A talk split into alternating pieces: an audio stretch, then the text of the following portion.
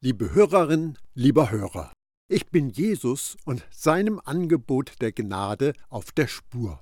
Die gute Nachricht finden wir auch im Brief an die hebräischen Christen. In den vorangegangenen Impulsen für gelebtes Gottvertrauen habe ich schon einige Textabschnitte aus dem Brief betrachtet. Um das zehnte Kapitel zu Ende zu bringen, schaue ich noch kurz auf ein paar Aussagen, die viele Christen aus dem Zusammenhang reißen und missbrauchen, um Druck aufzubauen und Kontrolle auszuüben.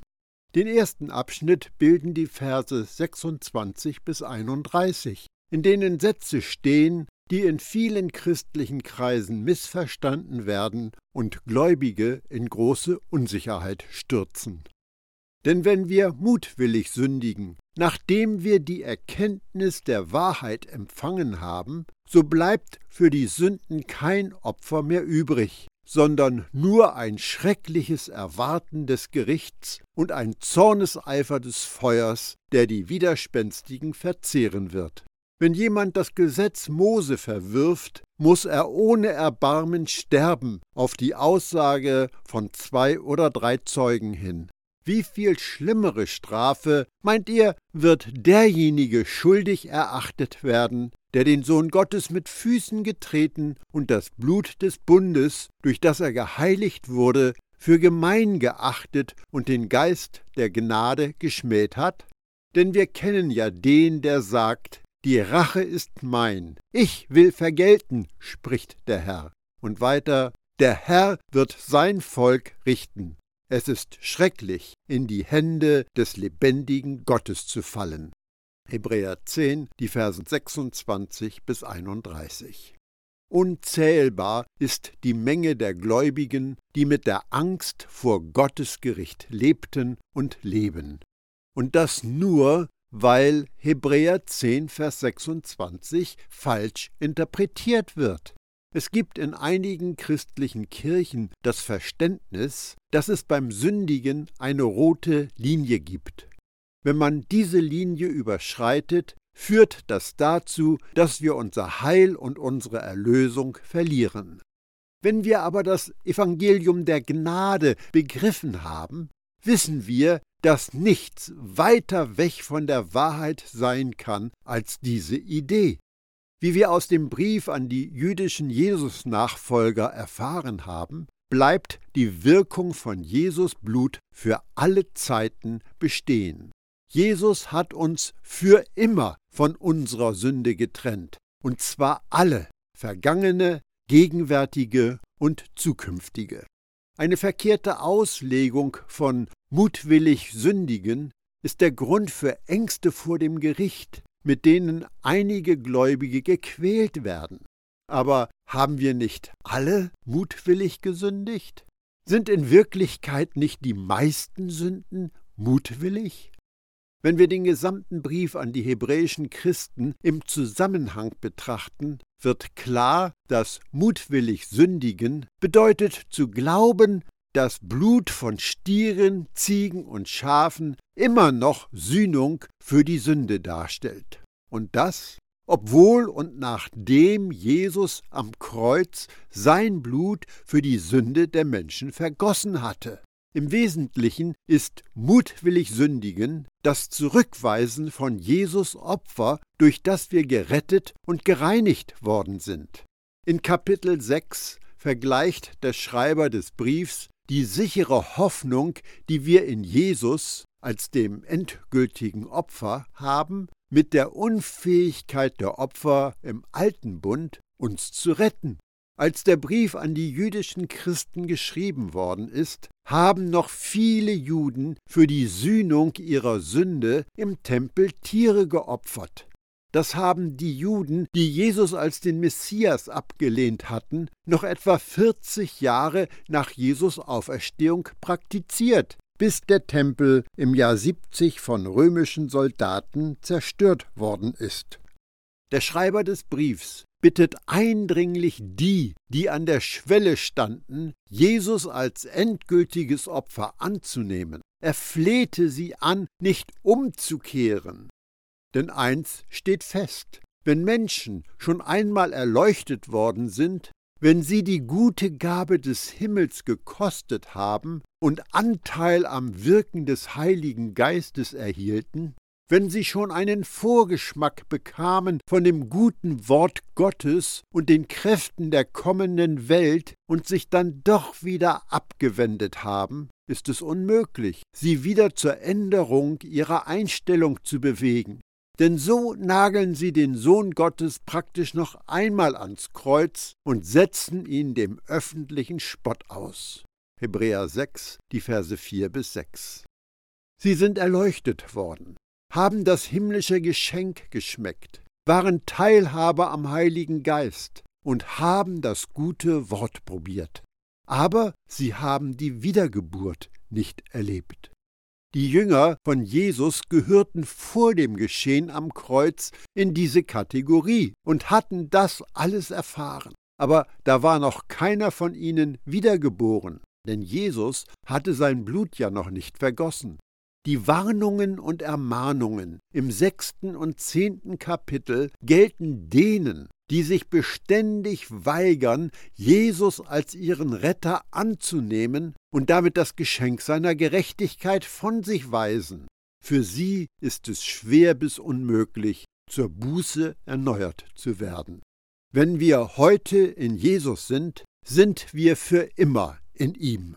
Wenn wir allerdings Lügen und Halbwahrheiten über das Geschenk der Gerechtigkeit und über die ewige Wirksamkeit von Jesus Blut glauben, werden wir Opfer von falschen Lehren. Diese Irrtümer führen uns zu selbstgerechtem Handeln, das Gottes Gnade in unserem Leben zunichte macht. Für die, mit denen der Schreiber des Hebräerbriefs geistig ringt, ist ein weiteres Lamm auf den Altar zu legen ein totes Werk. Ebenso können wir tote Werke vollbringen mit einem törichten Versuch, Gerechtigkeit abseits vom Vertrauen in Jesus zu erlangen. Gottes Gerechtigkeit kann nicht durch menschliche, religiöse, fromme Bemühungen und Leistung bekommen werden sondern sie ist ein Geschenk für die, die ihr Vertrauen in Jesus setzen. Wir als Glaubende, als Jesus-Nachfolger, die durch sein Blut rein geworden sind, die zu einem neuen Leben auferstanden sind und in ihm im Himmel unseren Platz haben, brauchen niemals Gottes Gericht zu fürchten auch wenn feurige Pfeile der Verurteilung vom Teufel auf uns einprasseln, brauchen wir uns vor dem großen Tag des Gerichts oder irgendeinem anderen Gerichtstag keine Sorgen und Ängste zu machen. Unser ganzes Gericht hat Jesus auf sich genommen. Es ist vollbracht. Auch darin ist die Liebe mit uns zum Ziel gekommen. Dem Tag des Gerichts können wir mit Zuversicht entgegensehen, denn so wie Jesus mit dem Vater verbunden ist, leben auch wir in dieser Welt. 1. Johannes 4, Vers 17. Für die allerdings, die hartnäckig und beständig ihr Leben lang Jesus als Erlöser zurückweisen, gibt es kein rettendes Opfer mehr. Denn Jesus war und ist unser einziges und einmaliges Opfer für alle unsere Sünde für alle Zeit. Die Sünde des sich Widersetzens ist nichts weniger als Gottes Sohn mit Füßen zu treten, denn sie hält Jesus kostbares Blut für so gewöhnlich wie das Blut von Stieren, Ziegen und Lämmern und beleidigt damit den Geist der Gnade.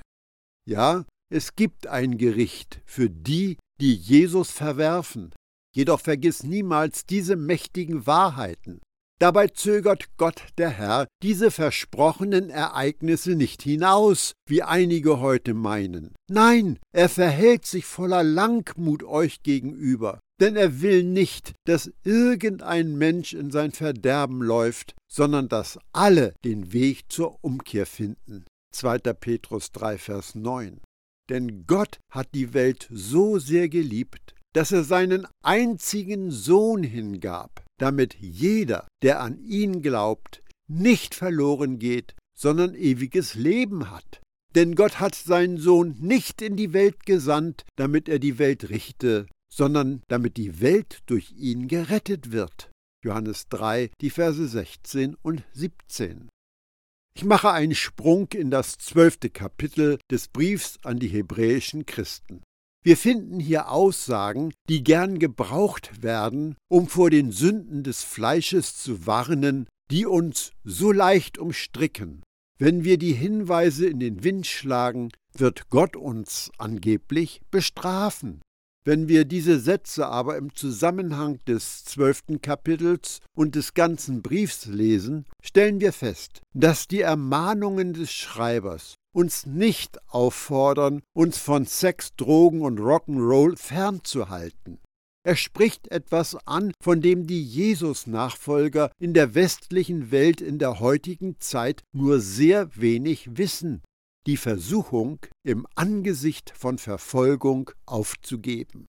Der Brief an die Hebräer war an vertrauende Jesus-Nachfolger geschrieben und an Juden, die kurz davor waren, Jesus als endgültiges Opfer anzunehmen. Noch einmal, zur Zeit, als dieser Brief geschrieben worden ist, war Jesus schon gestorben und auferstanden. Der Tempel war noch nicht von den Römern zerstört worden. Darum opferten nicht zu Jesus bekehrte Juden noch im Tempel. In jenen Tagen mussten diejenigen, die sich zu Jesus bekannten, mit Verfolgung rechnen, ob sie nun Glaubende waren, die sich in den Gemeinden versammelten, oder noch nicht Glaubende, die sich vom Opfersystem abgewandt hatten und dazu tendierten, Jesus als Retter anzunehmen. Der Schreiber des Briefs ermutigt sie mit diesen Worten. Darum auch wir, weil wir eine solche Wolke von Zeugen um uns haben, lasst uns ablegen alles, was uns beschwert, und die Sünde, die uns umstrickt. Lasst uns laufen mit Geduld in dem Kampf, der uns bestimmt ist, und aufsehen zu Jesus, dem Anfänger und Vollender des Glaubens, der, obwohl er hätte Freude haben können, das Kreuz erduldete und die Schande gering achtete und sich gesetzt hat zur Rechten des Thrones Gottes. Gedenkt an den, der so viel Widerspruch gegen sich von den Sündern erduldet hat, dass ihr nicht matt werdet und den Mut nicht sinken lasst. Ihr habt noch nicht bis aufs Blut widerstanden im Kampf gegen die Sünde. Hebräer 12, die Verse 1 bis 4. Die Leser und Hörer des Briefs werden an die Heiligen des Alten Testaments erinnert, auf die der Schreiber im vorangehenden Kapitel in der Ruhmeshalle des Glaubens Bezug genommen hatte. Sie sitzen nun auf der Tribüne und feuern uns an, nicht aufzugeben. Wir können diese ermutigenden Worte für uns selbst annehmen, wenn uns Widerstand entgegenschlägt, wegen des reinen Evangeliums der Gnade, dem wir vertrauen, dass wir leben und verkünden. Die einzige Lösung gegen die Versuchung, das Handtuch zu werfen und unter dem Druck zu zerbröseln, ist auf Jesus zu schauen. Das griechische Wort, das mit Aufsehen übersetzt ist, meint auch vertrauend auf jemanden sehen oder seine Augen von etwas abwenden und fest auf etwas anderes zu richten. Das Verb steht in der grammatikalischen Form Präsens aktiv Partizip. Das bedeutet, dass man immer seine Augen auf Jesus richtet. Und das heißt, dass wir nicht nur hilfesuchend zu Jesus schauen, wenn wir unter Druck geraten. Unsere Augen sind immer auf ihn gerichtet. Keine noch so große Verfolgung oder großer Druck nachzugeben ist vergleichbar mit Jesus Leiden. Er wurde zur Sünde der gesamten Welt, litt unter der Trennung von seinem Vater um unsretwillen und er trug das Kreuz. Wenn wir unseren Blick auf Jesus fixieren, bekommen wir die Kraft, jede Versuchung zu ertragen, die sich gegen das Fleisch richtet. Er hat diese Kraft für uns erworben. Der Druck des Systems der Religion, die uns locken will, dass wir für unseren Erfolg auf das Fleisch vertrauen, wird uns herausfordern, dass wir unseren Blick von Jesus abwenden. wenn wir von der Gnade wieder in fromme Leistung zurückfallen, werden wir als wahre Töchter und Söhne die Züchtigung vom Herrn erfahren. Der Schreiber des Briefs an die Hebräer hat dazu eigenartige Gedanken, die je nach Übersetzung etwas unterschiedlich klingen. Und ihr habt den Zuspruch vergessen, der euch als Söhne anredet. Mein Sohn, achte nicht gering die Erziehung des Herrn und verliere den Mut nicht, wenn du von ihm gestraft wirst. Denn wen der Herr liebt, den züchtigt er, und er schlägt jeden Sohn, den er annimmt. Was ihr erduldet, dient eurer Erziehung. Wie mit Söhnen geht Gott mit euch um. Denn wo ist ein Sohn, den sein Vater nicht züchtigt? Wenn ihr aber ohne Erziehung seid, sie ist doch allen zuteil geworden, dann seid ihr uneheliche, nicht legitime Söhne und Töchter. Hebräer 12, die Verse 5 bis 8. Im griechischen Text kommt in diesem Abschnitt fünfmal das Wort vor, das mit züchtigen wiedergegeben wird. Es ist das Wort Paidoio, das mit dem Begriff Pädagoge verwandt ist. Paidoio heißt wörtlich sich mit einem Kind zusammenbefinden, woraus dann erziehen, bilden, unterrichten, belehren, gewöhnen geworden ist. Das Wort, das in vielen Übersetzungen mit züchtigen wiedergegeben wird, bedeutet nicht bestrafen oder schlagen. Das Wort spricht davon, Kinder in Werten und Tugenden zu trainieren und zu erziehen, indem man ihnen die Wahrheit lehrt und Fehler korrigiert. Einer der Hauptaspekte der Züchtigung durch den Herrn ist, uns zur Buße zu führen. Das heißt, dass wir umdenken und unsere Meinung ändern durch die Erneuerung unseres Sinnes zur Wahrheit hin, damit wir unsere Augen wieder zurück auf Jesus richten. Die Juden der damaligen Zeit lebten mit der Vorstellung, dass alles, was sie erleiden mussten, ob es Angriffe von Feinden waren oder Hungersnot oder Dürrezeiten oder Ungemach, die Folgen davon waren, dass Gott wegen ihrer Sünden mit ihnen unzufrieden ist. Der Schreiber des Briefs an die hebräischen Christen lässt diese Glaubenden wissen, dass die Verfolgung, die sie erlitten, nicht das Ergebnis von Gottes Verstimmung war oder ein Zeichen, dass sie nicht mit Gott im Reinen waren. Es war genau das Gegenteil. Es war ein Beweis ihrer Kindschaft. Deshalb sollten sie Gottes Zucht, die Kindererziehung, als Ehre und Vorrecht ansehen. Gottes Söhne und Töchter, die seine Kindererziehung annehmen, werden ein von Ruhe und Frieden bestimmtes Sein hervorbringen, durch das Gottes Leben fließen kann. Klingt das nicht nach dem Leben, das du ersehnst?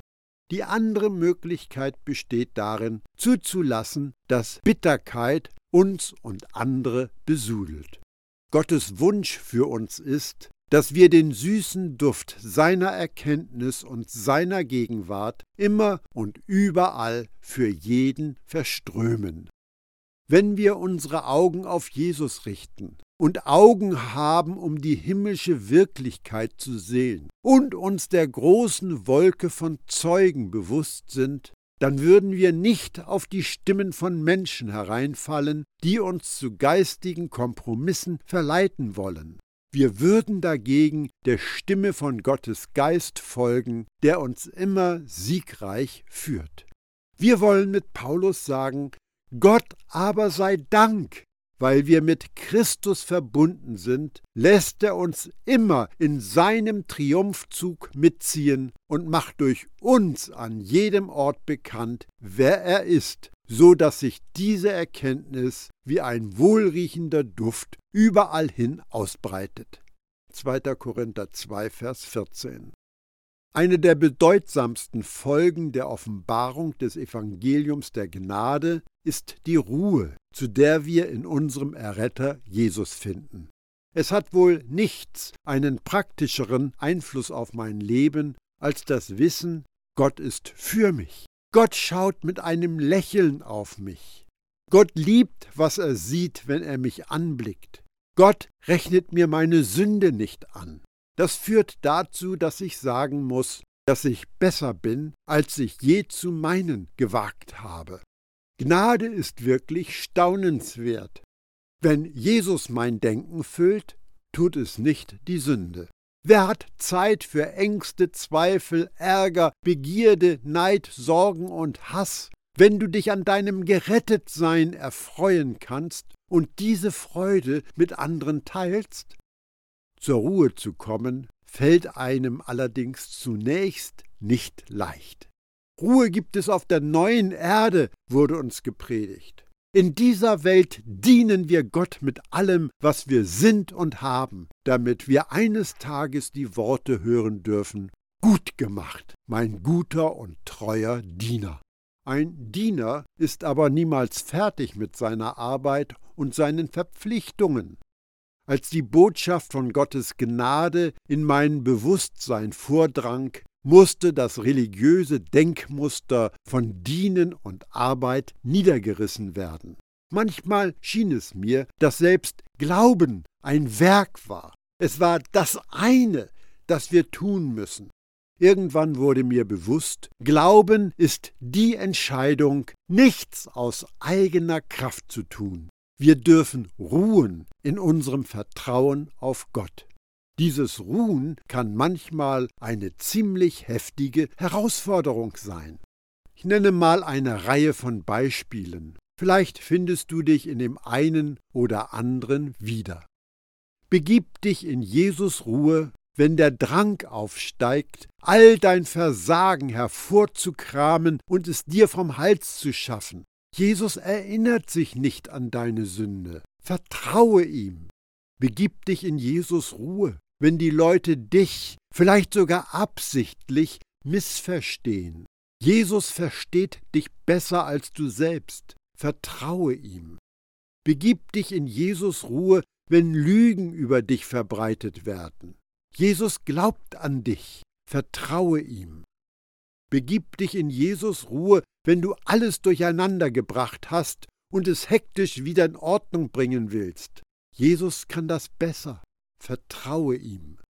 Begib dich in Jesus Ruhe, wenn dein Fleisch von dir verlangt, tu was. Es ist vollbracht. Vertraue Jesus. Begib dich in Jesus Ruhe, wenn dein Denken dir genau das Gegenteil sagt.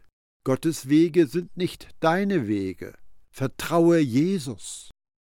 Begib dich in Jesus Ruhe, wenn Menschen auf dich eindringen, beweg dich endlich. Jesus aber sagt, bleib, er kennt deine Zukunft, vertraue ihm. Begib dich in Jesus Ruhe, wenn du alle Antworten zu wissen meinst und du es kaum abwarten kannst, sie loszulassen. Jesus sorgt dafür, dass jeder hört, was sie er wann wissen muss. Vertraue ihm. Begib dich in Jesus Ruhe, wenn du meinst, alles in Ordnung bringen zu können. Jesus beschenkt dich mit der Frucht der Selbstbeherrschung. Vertraue ihm. Begib dich in Jesus Ruhe, wenn die Leute sagen, dass die Träume und Visionen, die schon so lange in deinem Herzen eingebrannt sind, Utopien sind. Jesus lebt außerhalb der Zeit. Lebe du dort mit ihm. Es wird sich alles erfüllen. Versprochen. Vertraue ihm. Begib dich in Jesus Ruhe, wenn du so aufgewühlt bist, dass du meinst, explodieren zu müssen. Vertraue Jesus. Er stillt den Sturm deiner Seele. Begib dich in Jesus Ruhe, wenn es so viel zu tun gibt. Durch die Kraft von Jesus kannst du nur das tun, was nur du machen kannst. Lass andere das Übrige erledigen. Vertraue Jesus. Begib dich in Jesus Ruhe, wenn du ausgebrannt bist. Jesus Gnade befähigt dich, dich mit Adlersflügeln emporzuschwingen, ohne müde zu werden. Vertraue ihm. Begib dich in Jesus Ruhe, wenn du in Eigenregie so produktiv warst.